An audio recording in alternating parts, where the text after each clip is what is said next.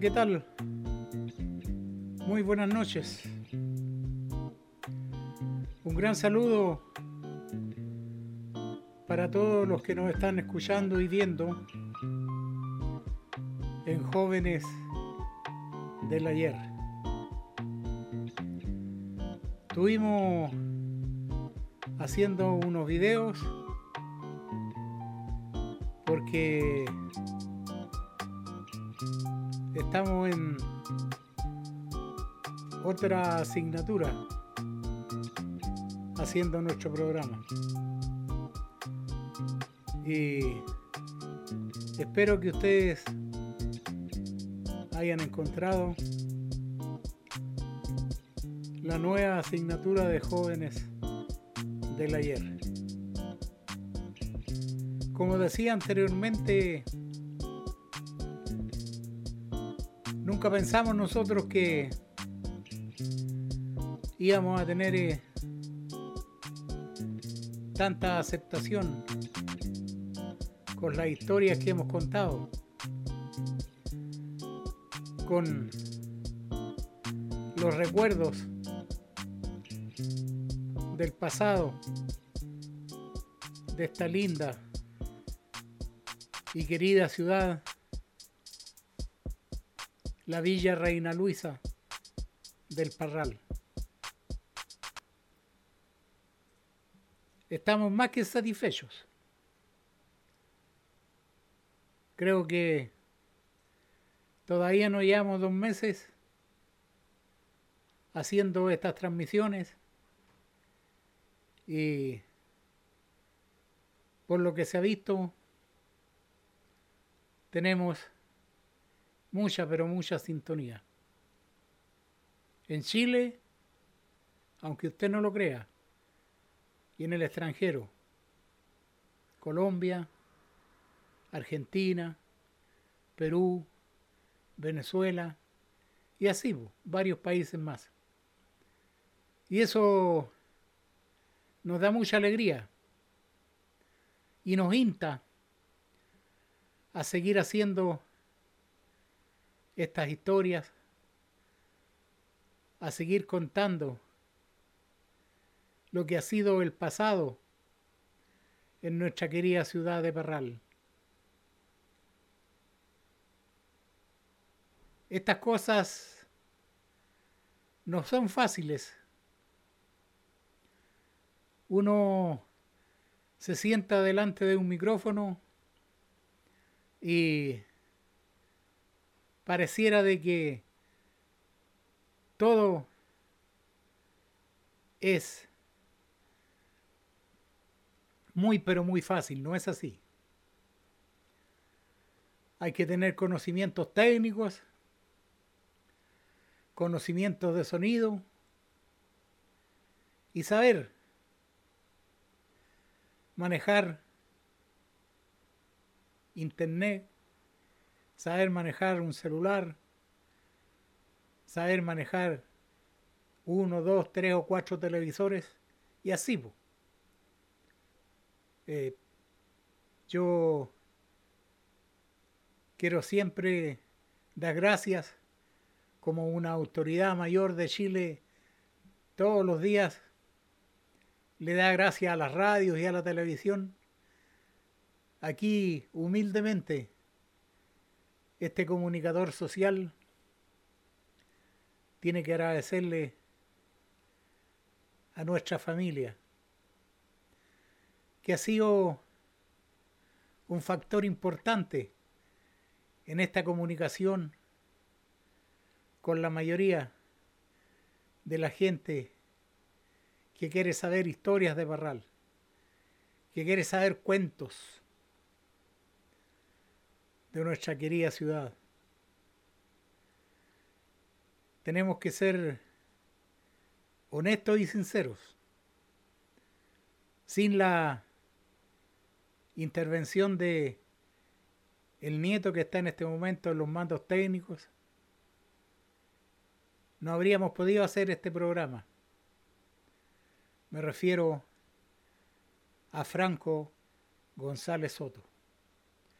Él ha sido una de las personas que ha manejado la parte técnica, ha manejado todos los detalles de la imagen, el sonido,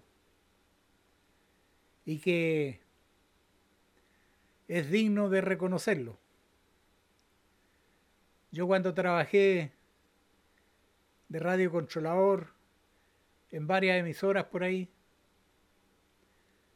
No éramos tan preocupados como podemos decirlo. Aquí no. Aquí el sonido, la imagen, tiene que ser casi perfecta. Ustedes en sus celulares, en sus televisores están viendo, se dan cuenta que la imagen es bastante positiva. No vamos a decir que es perfecta, no, porque todo esto es artesanal, lo que hacemos nosotros. Y por eso nos dan más ganas, nos dan más deseos de seguir en estas historias. A lo mejor podemos cambiar de plataforma. Eso lo tenemos que ver porque también Franco ha sido muy importante en esto de las historias, en esto de los jóvenes del ayer. Le está hablando, le está conversando el director de Jóvenes del Ayer, Miguel Luis Soto Alfaro. Tengo que agradecer eh, a la parte administrativa también, que los tengo a los dos a la manito aquí. Mi hija Verónica, que está siempre presente en todos estos programas porque hay que tener recepcionistas de personas que nos escriben, de personas que nos dan ideas para poder seguir con jóvenes del ayer.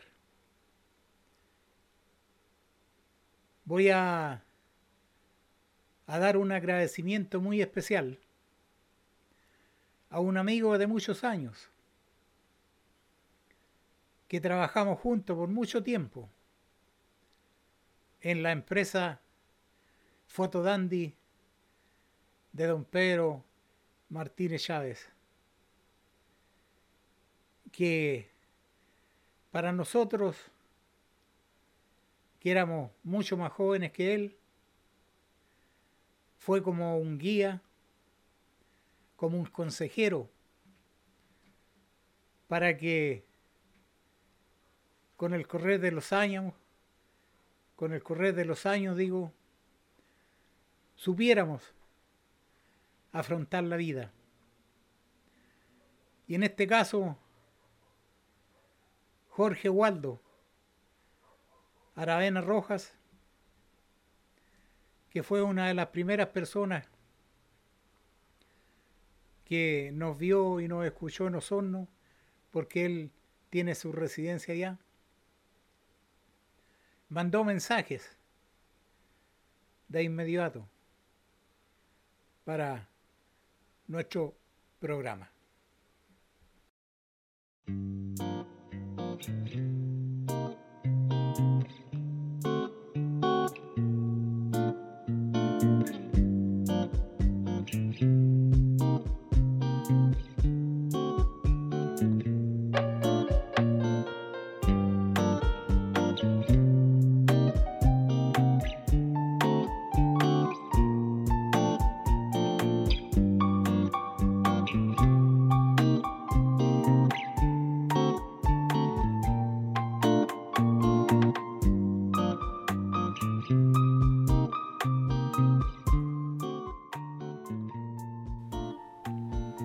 Como les decía, un agradecimiento especial a Waldo Aravena, que por muchos años, como dije, trabajamos juntos ahí en la empresa de don Pedro Martínez Chávez, Fotodandi, frente frente al Café Italia. Ahí estaba Fotodandi en esos años y ahí trabajábamos con Waldo mucho tiempo trabajamos juntos y siempre con nuestro jefe presente. Él estaba siempre cerca de nosotros, aconsejándonos, dando ideas, en la atención del público, porque teníamos atención de público constantemente ahí en el estudio de Andy. Y así fuimos aprendiendo y fuimos pasando el tiempo y después cada uno siguió por su lado. Waldo me decía por ahí en una carta que me, que me mandó que se fue a Santiago.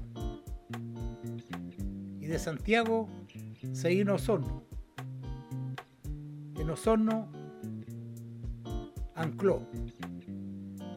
Ahí se quedó. Hasta el día de hoy. Yo me fui a Santiago a probar suerte. Porque ya en ese tiempo sabía ser radiocontrolador de sonido y en esos años se exigía el carnet profesional para trabajar en cualquier emisora. Y yo no lo tenía. Así que me fui a Santiago, a la casa de unas tías, a la casa de mi hermana, y allá estuve preparando el examen. Y di el examen de radiocontrolador de sonido en la Dirección General de Electricidad. Aunque ustedes no me crean, tengo el comprobante de mi carnet, porque mi carnet se me perdió con el pasar de los años, se me cayó de una billetera y nunca más lo pude encontrar.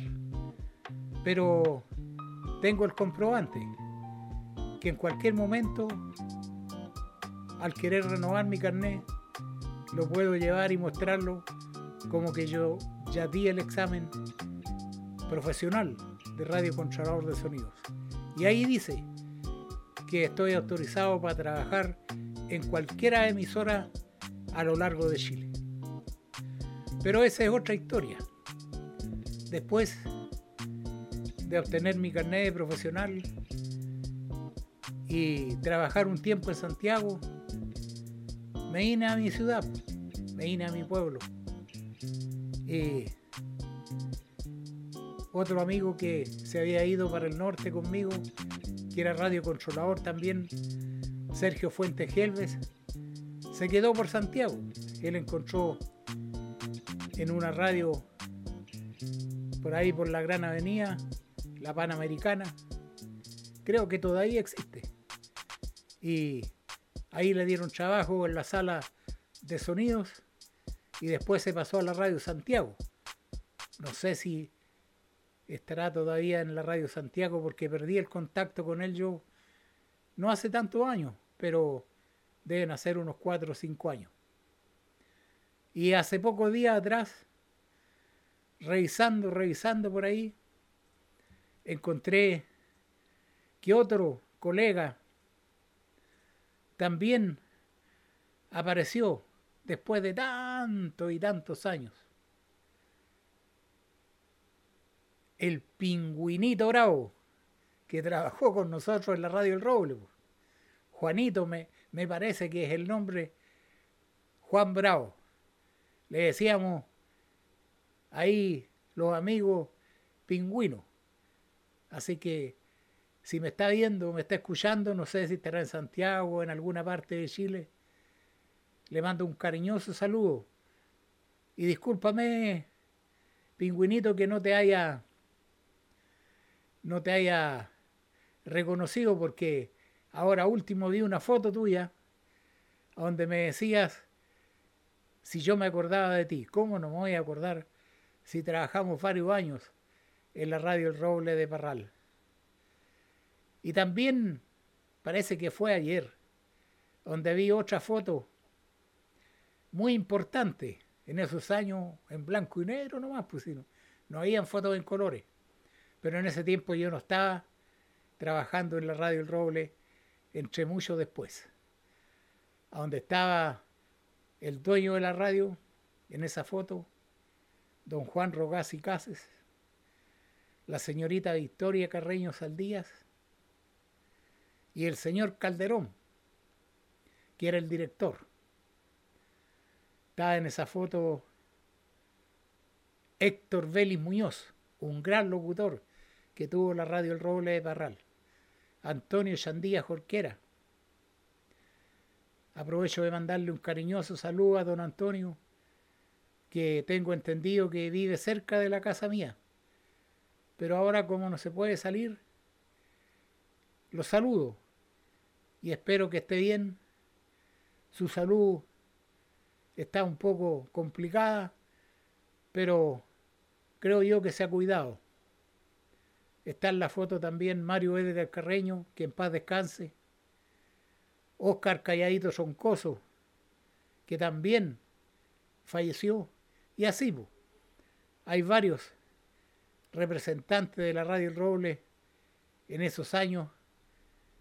Se celebraba el Día de la Radio en ese tiempo. Ahora parece que eso ya pasó de moda solamente se recuerda el Día del Trabajador Radial. Yo me acuerdo que habían turno. Había una de las radios importantes de Chile que siempre estaba de turno, la Radio Nacional de Chile. Y con esa se hacía cadena para toda nuestra patria, de noticias, de informaciones. Y ahora no, ahora no es solo una radio la que está en cadena nacional, hay varias. Cambiaron todos los, todo el tiempo no es igual y las cosas cambian. Es importante decir de que los que trabajamos en radio, porque yo actualmente estoy con un programa en vivo el día domingo en la radio El Mundo, Jóvenes del Ayer. Sí, ahí nació Jóvenes del Ayer, en la radio El Mundo.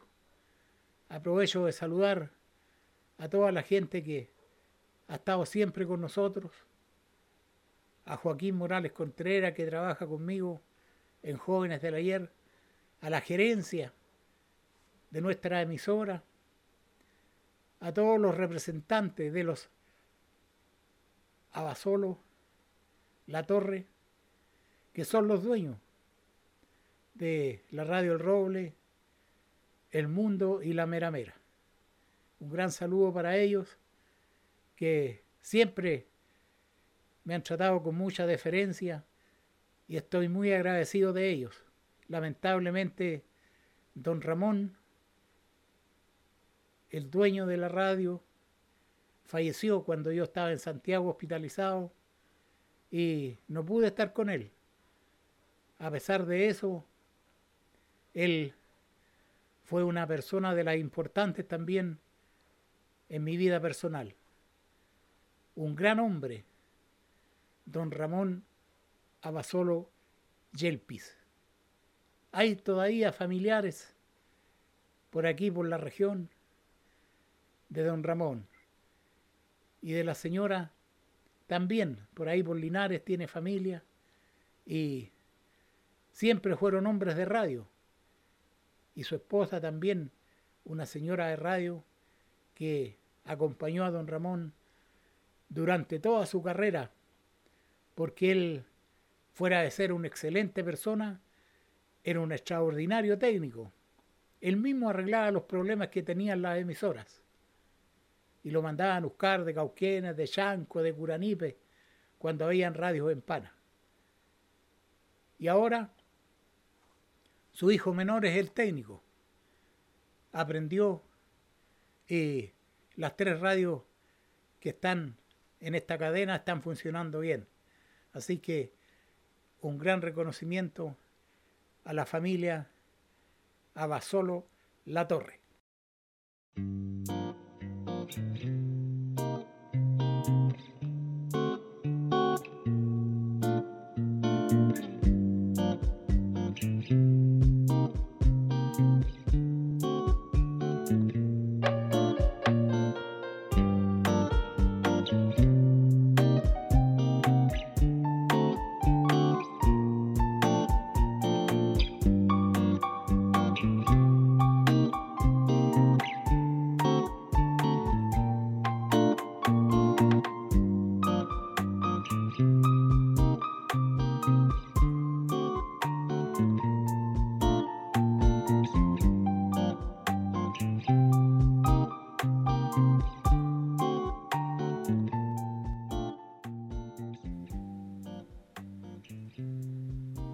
Sigo recordando a todos nuestros amigos de juventud. Ustedes pueden ver en las fotos los tiempos de foto estudio Dandy de esos años. La mayoría de esas fotos fueron tomadas en el foto Dandy de donde está la municipalidad ahora. Ahí estaba el fotodandy muchos años atrás. Y ahí fueron tomadas esas fotos. Don Pedro tenía un local grandote donde llegábamos todos, los deportistas, los buenos para conversar, a contar historias de Barral, a contar anécdotas de nuestra ciudad. Fíjese que viendo las fotografías,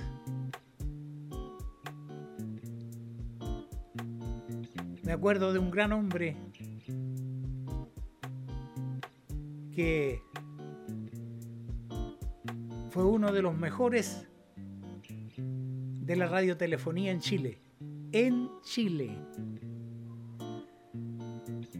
lamentablemente nunca fue reconocido en vida.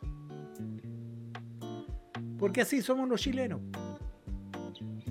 En vida no reconocemos ni tenemos la oportunidad de desarrollar una actividad que no es fácil ponerla en práctica, como es la locución. Los locutores no son fáciles encontrar. Hay que tener eh, muchas condiciones, hay que tener personalidad para pararse frente a un micrófono. A lo mejor una no tan buena voz. Hay que tener buena dicción. Y así, un montón de cosas. Y mi amigo que yo le estoy contándole era Darío Verdugo Lepetis. Un hombre en esos años era el relator más famoso de Chile. Era tan educado que hablaba cinco idiomas. Cinco idiomas. Era un hombre muy reconocido a nivel de radio. En ese tiempo ya estaba empezando la televisión. Pero me contaba él porque las noches las hacíamos día conversando de toda esa historia, de todos esos campeonatos del mundo que salió a transmitir, campeonatos sudamericanos, Copa Libertadores, partidos internacionales y así. Y en cada país tenía una historia Darío, porque era muy alegre, era muy amistoso. Y en una oportunidad me contaba que cuando fueron a Inglaterra a transmitir el Mundial, fueron cinco chilenos cuatro periodistas y el relator. De tres radios diferentes. Porque transmitían en cadena la minería, la Radio Nacional de Chile y la Radio Cooperativa. Esas tres transmitían simultáneamente. Y me decía Mira, Miguel, me decía, tú hubieras conocido a mi compadre, me decía, Sergio Silva,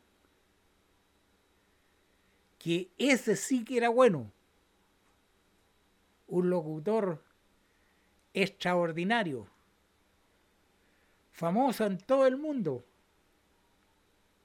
porque trabajó en la BBC de Londres. Y lamentablemente me decía, aquí en Chile, igual que a mí, no supieron reconocer la calidad de mi compadre Sergio Silva, porque era compadre, compadre de él. Era padrino de una de las hijas de Darío, que es médica, es médico en la clínica alemana.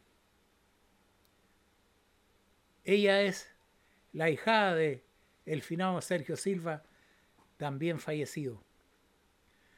Y así, pues, me contaba tantas cosas, tantas historias.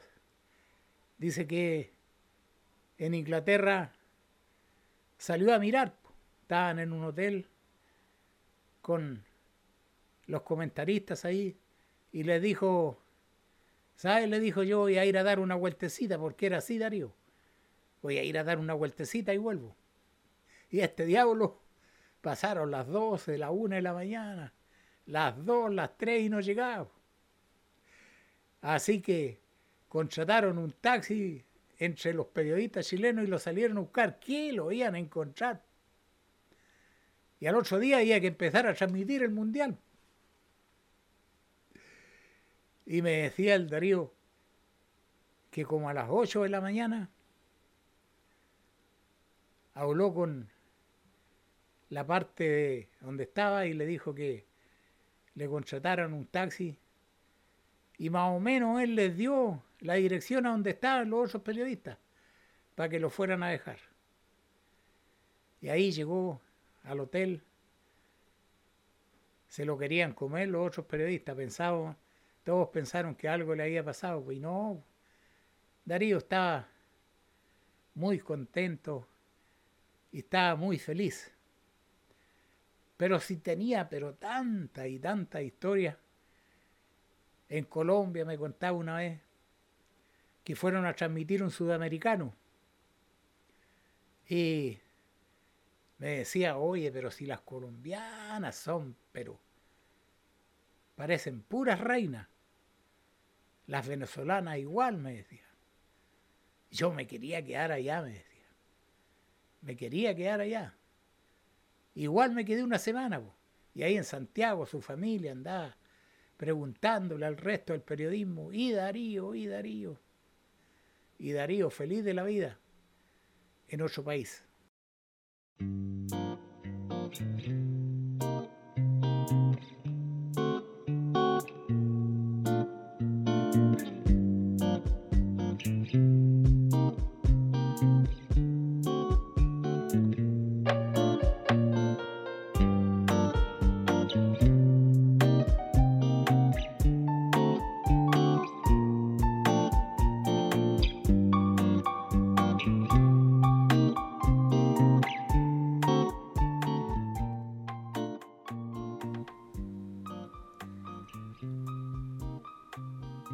Tuve esa gran suerte de conocer a Darío en Cauquienes.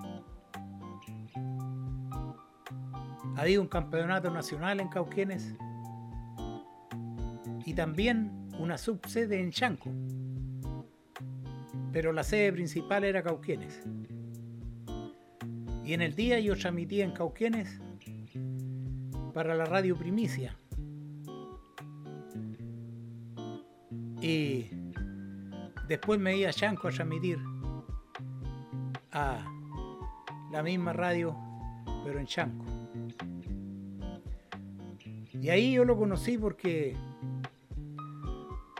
una tarde yo estaba en la caseta relatando un partido, no me acuerdo si estaba jugando Antofagasta con Curicó, algo por ahí.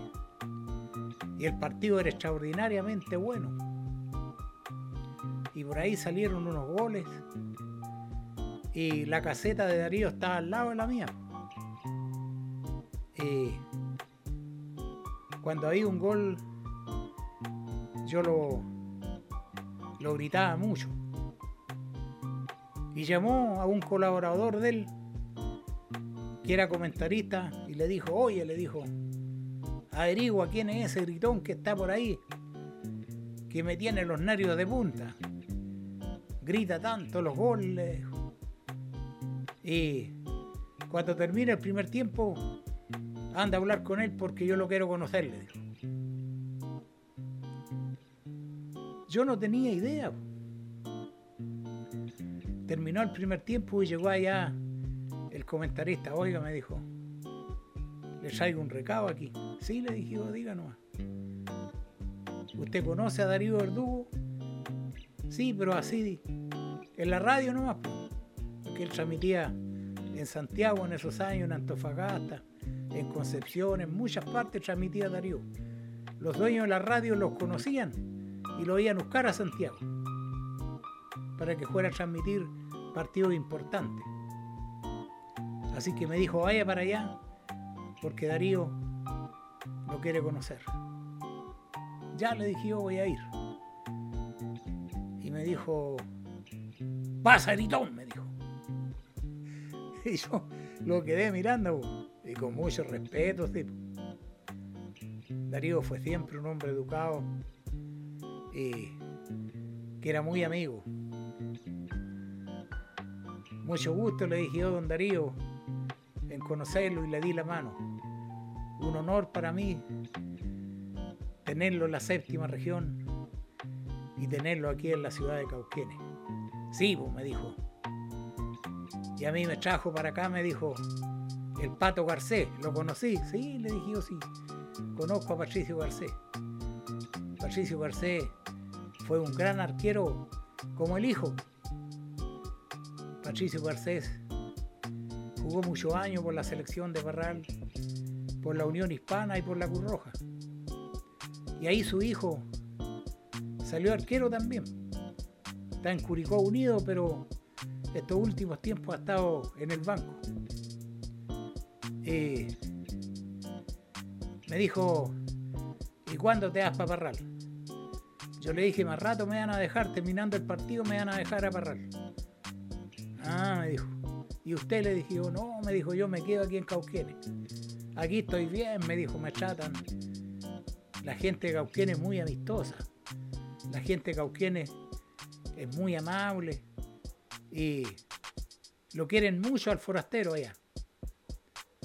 Y me dijo, no, yo estoy como un rey aquí, me dijo, y, no me voy. Pero después que termine el partido me dijo, ven a buscarme aquí a la caseta y podemos conversar. Ya, don Darío, le dije listo, los vemos. Me fui yo. Terminé el partido y me fui yo a donde él. Ya, don Darío, le dije yo, ¿qué vamos a hacer? Me dijo, quedé bien ronco, me dijo, porque hubieron muchos goles.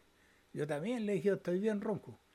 Así que vamos al casino y nos vamos a tomar una ellas. Ya, pues, partimos para el casino y nos tomamos una ellas y seguimos conversando. Oye, me dijo, ¿sabéis que me voy a ir para Parral? Pero ¿cómo si usted está aquí en Cauquienes, pues Darío? Le dije, no, me voy a ir para Parral. Y si el pato Garcés no me quiere dar el alojamiento, me dais tú, pues me dijo. Ya, pues le dije, vamos nomás. y los vinimos. A mí me venía a dejar el dueño de la radio Primicia en una camioneta linda, nueva que tenía Parral. Y le dije yo si podía traer a Darío. Sí, me dijo, dile que ni un problema. Y nos vinimos con Darío. Cuando llegamos aquí a Parral, le dije yo que iba a ir a molestar porque era tarde ya. Los partidos allá terminaban a las 12 de la noche, a las once y media. Que ese ahí eran del pato, le dije que ese aquí en mi casa nomás. Y nos faltó por ahí, se quedó a alojar. Y esa fue toda la historia porque después no se movió más de mi casa. Mi señora, que en paz descanse, mis hijos, lo querían tanto al Darío, porque era tan educado la manera de tratar a la gente era muy especial. Así que estaba como uno más aquí en mi casa. Darío Verdugo le petí. Ya, y después que terminó el Nacional en, en Cauquienes y en Chanco, nos vinimos a Barral a transmitir los campeonatos internacionales que hacía la escuela de fútbol de nuestra ciudad. Ahí estuvimos mucho tiempo transmitiendo. Si ustedes pueden ver las fotos que hay ahí, está todo el personal de la radio El Mundo y la radio El Roble, que transmitíamos con Darío Verdugo. Fueron años inolvidables. Fueron años que lo recordamos con mucho cariño a toda la gente que trabajaba en los medios de comunicación en ese tiempo y transmitíamos los campeonatos que duraban 15 o 20 días, a veces duraban un mes. Se jugaba en la noche, campeonatos nocturnos. Venían equipos de Brasil, de Argentina, de Uruguay, Ranger de Talca, y así. Y la escuela de fútbol de Barral. Claro, pues. Tenía un equipazo la escuela de fútbol de Barral. Pero también se hacía querer por la gente. Y como era nocturno, no había trabajo, entonces la gente iba al estadio a ver esos partidos. Fueron muchos años inolvidables con Darío. Él en, noviembre me llamaba por teléfono y me decía, ¿cómo estamos? Bien, pues Darío, al tiro nomás. Ya me decía, estoy arreglando las maletas y mañana me voy. Tomaba el, el Pullman y yo lo iba a esperar al terminal y se venía Darío. En febrero se iba. En febrero. Y la familia me llamaba por teléfono, ¿cómo está mi papá? ¿Cómo está mi papá? Bien, le decía yo, bien, bien. Dígale que se venga. Darío, le decía yo, te llama tu familia para que te vaya. Estoy bien aquí, aquí estoy mejor que en mi casa, me decía. Así que dile que en cualquier momento me voy. Fueron muchas historias con Darío Verdugo, el gran relator de Chile. Yo no sé si ustedes se acuerdan cuando trabajó en la radio cooperativa, transmitía de la orilla de la cancha en el Estadio Nacional. No le gustaba transmitir en caseta, a la orilla de la cancha. Cuando pasaba algo, colocaba el micrófono y cuando iban tirando un córner, les colocaba el micrófono para que se escuchara cuando el jugador le pegaba la pelota. Escuchen, decía. Escuchen. Y colocaba el micrófono. Y así, pues, con Sergio Silva, transmitían de mitad de cancha. La mitad para Darío y la otra mitad para su compadre Sergio Silva. Fueron años inolvidables fueron años históricos para Parral también. Cuando un locutor, un relator deportivo de la calidad y del conocimiento de Darío Verdugo iba a tener Parral posibilidades de tenerlo aquí por mucho tiempo. Cuando un día cualquiera, una de mis hijas me llama por teléfono y me dice, papá, Darío murió. ¿Qué le dije yo? Murió Darío, me dijo. ¿Y cómo subiste tú? Es que ellos siempre estaban preocupados de él y lo llamaban por teléfono en Santiago. Y yo le dije, quiero ir. No, papá, me dijo, ¿cómo va a venir usted? Nosotros, me dijo, con José, con mi otro hijo, vamos a ir al velorio y vamos a ir a dar el pésame a la familia y decirles pues, que a la casa de nosotros iba Darío en los veranos a la ciudad de Barral.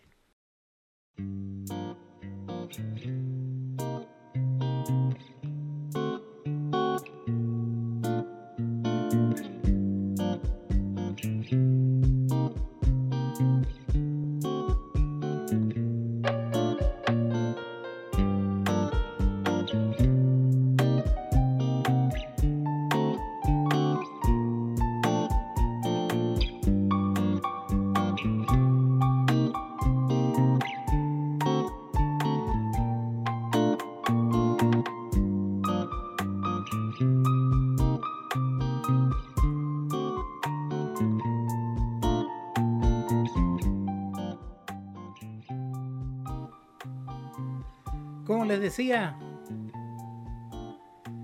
pasaron tantas historias en años aquí en nuestra ciudad.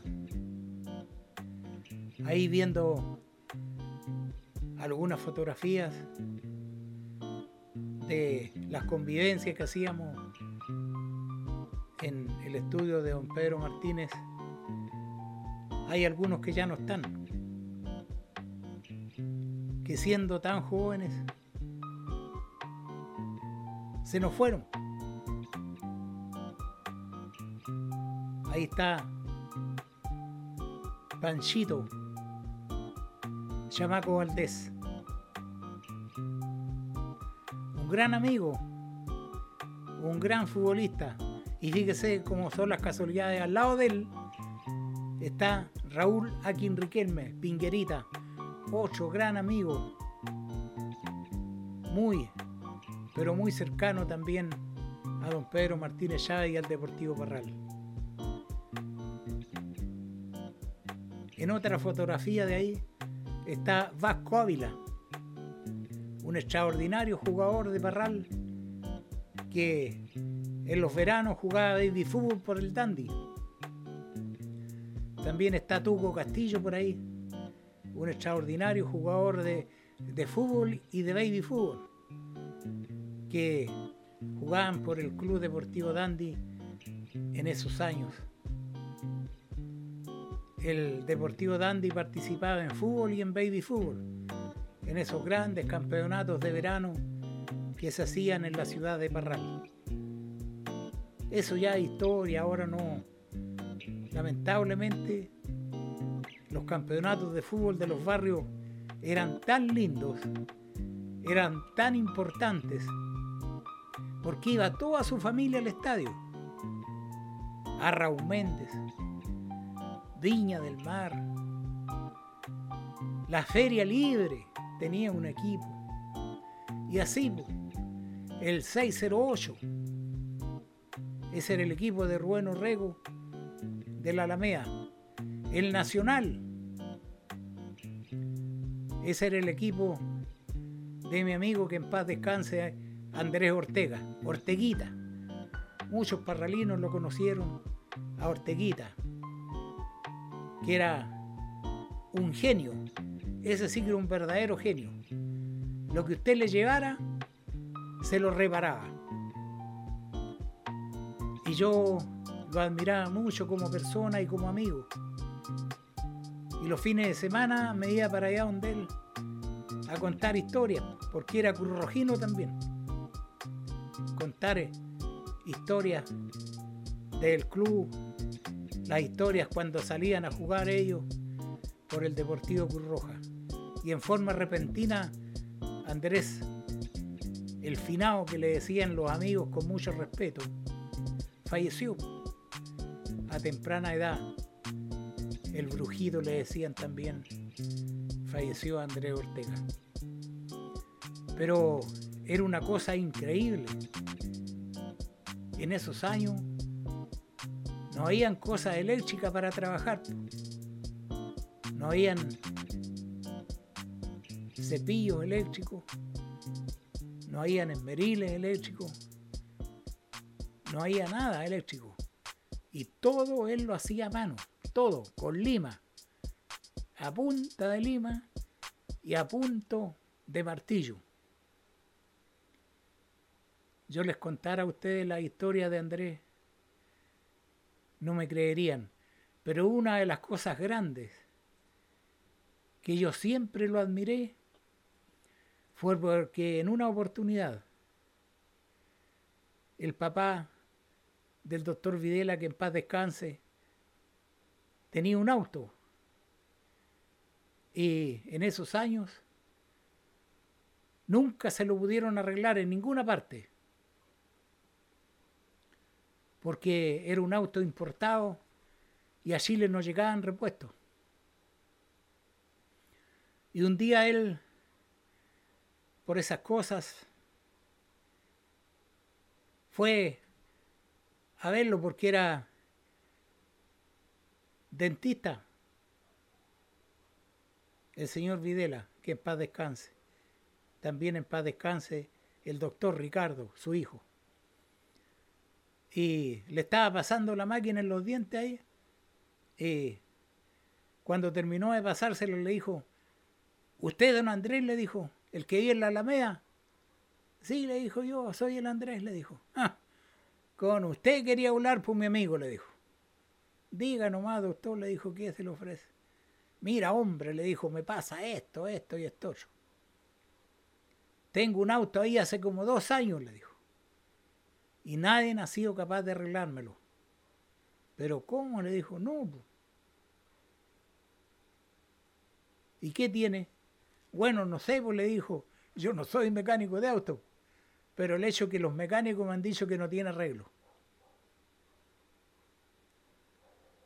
Pero veámoslo, pues, le dijo Andrés, el finadito, que en paz descanse. Si era un genio, un genio. Cualquiera que le pregunten a quien Parral por el Andrés, el brujo que le decían, van a encontrar buenas referencias de él. Lo vio, le dijo, a él le dijo, ya, yo te lo voy a ir a mostrar, hombre. Le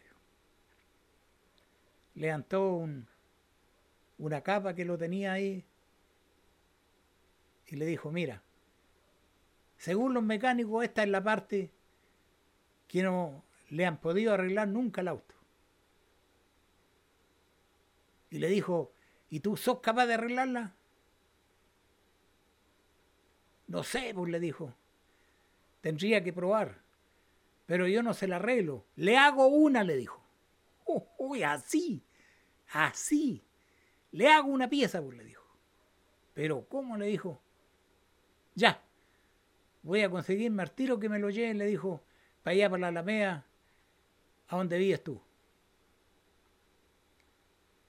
Pero el dentista contaba después a su amigo ahí en el club social que él nunca creyó que el auto ese iba a andar de nuevo. Y saben ustedes, le sacó la pieza y se la hizo nueva. Se la puso y le dijo, ya autor, échelo a andar. El auto funcionó mejor que si fuera la pieza de fábrica. ¡Ay, hombre! le dijo. Pero qué maravilla habías hecho tú, hombre, le dijo.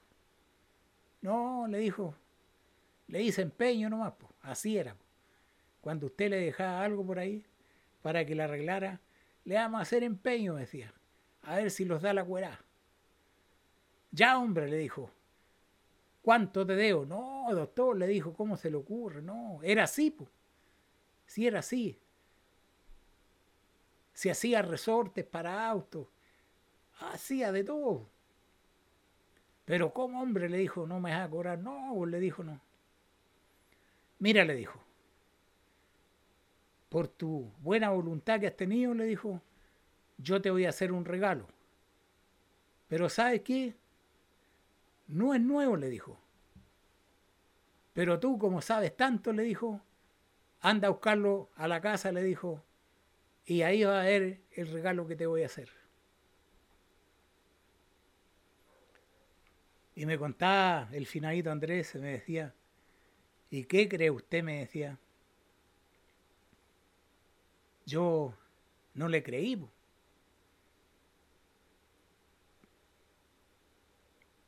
Pero para que no dijera nada, fui a la casa un día. Va, le dijo, ¿y qué te había pasado que no habéis venido? No, le dijo que tenía estos trabajo, estaba ocupado. Pasa para acá, le dijo. Lo llevó para la casa ahí, donde vivía el dentista, a la vueltecita ahí de, de calle Almacea con Matucana. Mira, le dijo, te tengo este regalo. Pero Saíd le dijo, no está buena, le dijo. Tú tenés que, como sos tan gallo, le dijo, hacerle la pieza y la hacer funcionar. Pero ¿cómo? le dijo. No, le dijo, si te la regalo, le dijo. Era un calentador eh, eléctrico. No me acuerdo yo para no mentir si era eléctrico o era con, con benzina que trabajaba. Pero era una cuestión extraordinaria, porque en esos años los puros ricos lo tenían.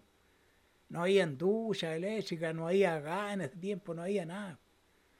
Pero tiene una cuestión mala, le dijo, que nunca me la han arreglado, le dijo. Así que te lo regalo a ti. Tú le haces la pieza y lo vayas a hacer andar. Ya, doctor, le dijo, y se lo trajo para la casa. ¿Qué? En dos por tres le hizo la pieza. Y un día estaba yo con él ahí y me dijo, mire, me dijo, venga para acá. En este aparato me año yo, me dijo, con agua caliente en el invierno, me dijo. Y esta fue la que me regaló el doctor Videla, me dijo. Era una cosa extraordinaria. Y así, pues, oiga, pero tanta historia que me contaba una vez en un remate por ahí, yo compré una radio vieja. Era con teclas en esos años y nunca me la pudieron arreglar en ninguna parte. Porque un día le dije, oiga, don Andrés, tengo una radio que compré en un remate por ahí y ni chicharrea. Va, tráigala, puño, me dijo. Aquí la vemos. en un ratito, pa, pa, la. Oiga, sin herramientas, así nomás. Bueno, él tenía alicates, tenía llave y todo. Ya me dijo, prenda la hora. Funcionó, por tiro. Tenía unos cables malos, puñón, me dijo. Y se los cambié, me dijo que yo no es a la radio. Historias y más historias, pues, que pasaron en aquellos años. Vamos a hacer una pausa y luego vamos a contarle de una historia que nos mandó Jorge Waldo Aravena Rojas de Osorno. Usted ni se imagina lo que es. No, pues ¿quién se imaginar? Los autos más antiguos que pasaron por Parral entre los años 50, 60, 70 y también algunos por ahí del año 1927. Pero eso se lo vamos a contar por gentileza de Waldo Aravena Rojas después de esta pausa.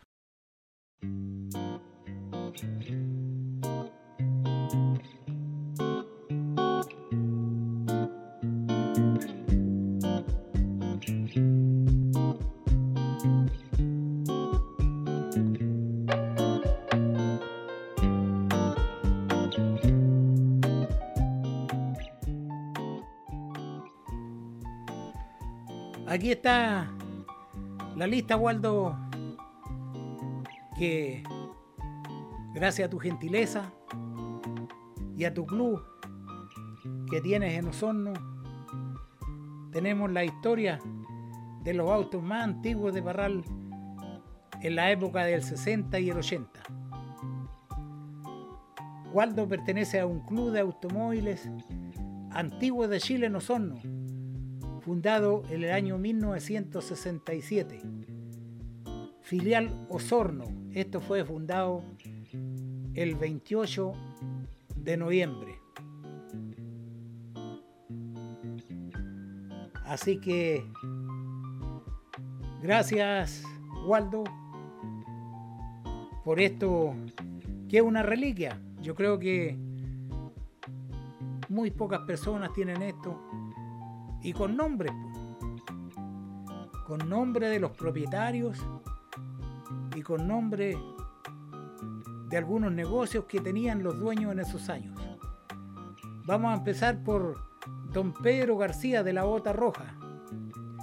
Él tenía un automóvil Studebaker modelo 59 Lark Repetimos, don Pedro García de la Bota Roja, automóvil Studebaker del año 59. Don Walterio Cuña de la librería Universo, un Chevrolet Station Vago del año 57. Don Alfonso Iones de la panadería San Camilo, un automóvil Chevrolet Impala del año 64 Oye, ¿sabe que ese auto todavía circula por Parral? Lo tienen los hijos. A lo mejor usted ha visto un impala blanco que anda por ahí. Lo sacan de tarde en tarde, pero está todavía. Un Buick, el dueño de la farmacia Mejoral, tenía un Buick modelo año 1949. Don John Mackenzie automóvil modelo Isabela año 1959. Don Raúl Godoy de la sastrería Godoy.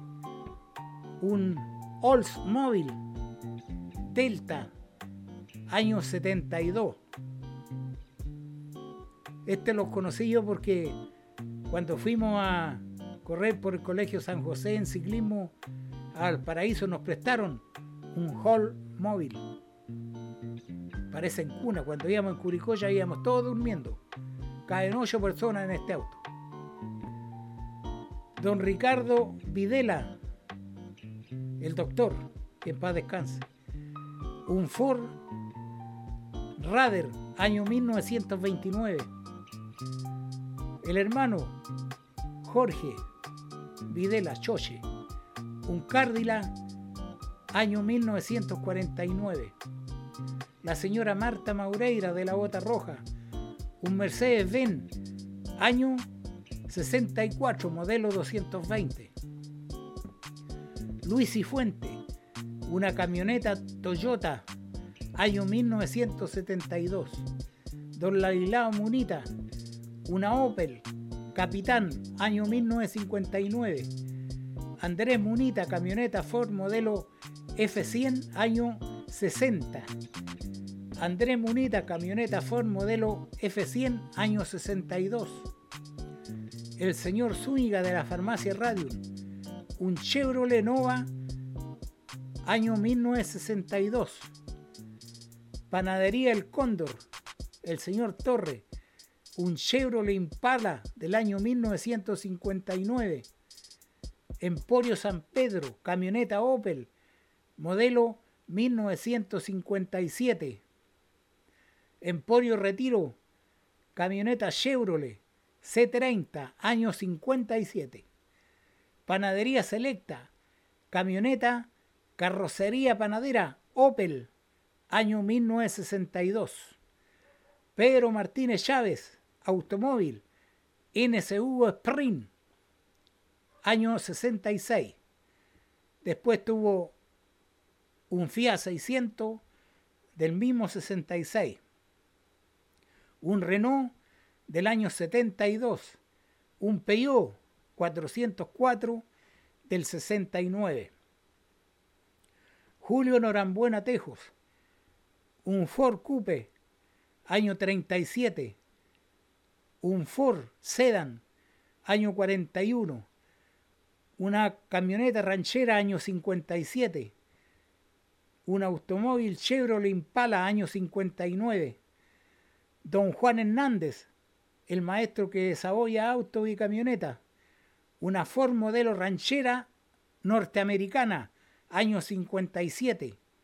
Y un automóvil Chevrolet modelo Impala 1966.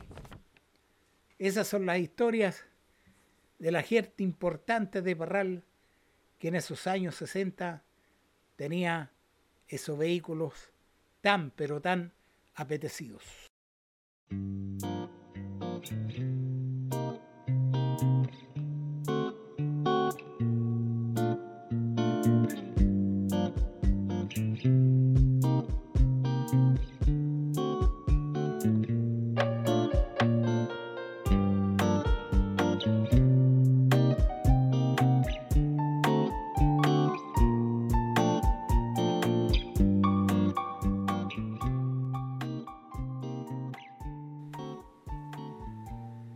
Estamos llegando al final de nuestro programa. Muchas gracias Waldo por las revistas que me mandaste, por esa linda carta que la tengo muy bien guardada y por esta historia, por esta historia de la gente parralina que tenía esos autos que eran envidia de todos. Nosotros los mirábamos nomás, pero eran autos muy hermosos muy bonitos. Gracias Waldo. Un saludo especial a toda tu familia, a toda tu gente. Cuídate mucho y saludos para Osorno. Y desde acá, un amigo y un servidor le da las gracias a Franco González Soto Verónica Soto Muñoz, a José Miguel Soto Muñoz, a Paola Andrea Soto Muñoz, a su esposo y a Felipe, que ya pasó la primera etapa le fue bastante bien por ahí cerca de Rancagua. Ahí estaba haciendo las últimas prácticas y ahora lo cambiaron para el centro de Santiago. Así que en forma oficial no sé a qué hospital lo mandaron, pero estamos contentos. estamos todos alegres, la familia, con Felipe. Salió a la punta este hombre que desde chico le gustaba la medicina y está a punto de investirse de médico, un nuevo profesional en la ciudad de Parral. Gracias a todos, buenas noches, que descansen.